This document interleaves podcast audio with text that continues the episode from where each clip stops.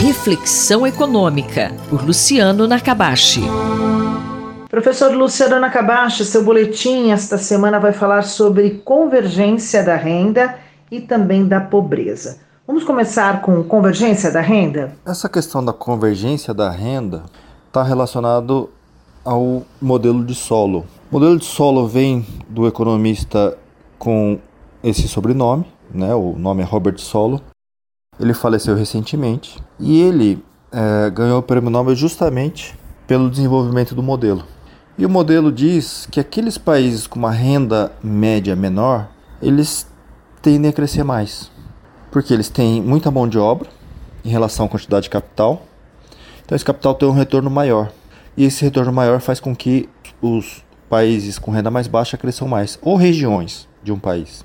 E tem toda uma discussão depois que fala sobre aqueles países que têm uma renda mais baixa, eles também têm mais possibilidades de adotar tecnologias que foram desenvolvidas em outras regiões, em outros países. Então eles conseguem crescer mais rapidamente. Então isso é a convergência da renda. Professor Nakabashi, e essa relação entre a convergência de renda e a convergência da pobreza? Essa relação, aqueles países que têm uma renda mais baixa tendem a crescer mais, ou regiões. O crescimento da renda faz com que reduza a incidência de pobreza numa região. Então você deveria também ter uma convergência da pobreza. Então tem um outro artigo de Ravalion, um outro autor, também faleceu recentemente, que ele encontra que, apesar da convergência da renda, não existe convergência de pobreza numa série de países em desenvolvimento. E a gente fez isso para o Brasil. A gente encontra que existe convergência de renda entre os municípios brasileiros, ou seja, aqueles que têm uma renda per capita menor tendem a crescer mais. A gente fez análise para o período de 91 a 2010. Enquanto a convergência da pobreza, dependendo do resultado, ela não existe, ou ela é menor que a convergência da renda. Por que, que isso ocorre?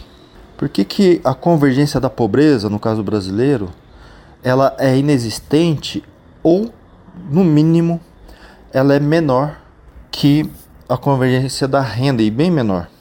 Porque a própria incidência da pobreza, aquelas, aqueles municípios que têm o maior nível de pobreza, ou seja, é, pobreza a gente mede por um nível, as pessoas que têm uma renda menor do que um determinado nível que é muito baixo. Então, quanto mais pessoas com uma renda extremamente baixa, que a gente considera que elas estão na pobreza, menos esses municípios crescem. Ou seja, se você pega dois municípios com a mesma renda per capita num período inicial, no caso 91, aquele município que tem maior incidência de pobreza, mais pessoas vivendo na pobreza, ele tende a crescer menos. Esse processo de convergência da renda é menor.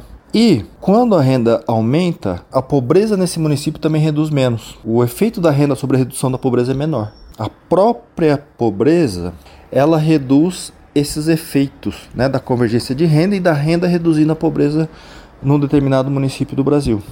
Por que, que isso ocorre? Né, a gente pode trazer o conceito de capital emocional, onde famílias que vivem na pobreza, essas crianças estão em ambientes mais vulneráveis, né, mais turbulentos, elas tendem a desenvolver menos o capital emocional, né, que é aquela resiliência que a criança e as pessoas têm, e a capacidade de aproveitar o seu potencial e desenvolver o próprio potencial. Isso aí reduz o crescimento daquele município. Você tem menos capital emocional, as crianças conseguem aproveitar menos o seu potencial, conseguem acumular menos capital humano, isso reduz o crescimento. E o próprio crescimento faz com que essa parcela da população tenha mais dificuldade de aproveitar os benefícios desse crescimento, o que faz com que a convergência da pobreza seja bem menor do que a convergência da renda que existe nos municípios brasileiros. Eu sou Sandra Capomatto, você ouviu o professor Luciano Nakabashi. Reflexão Econômica, por Luciano Nakabashi.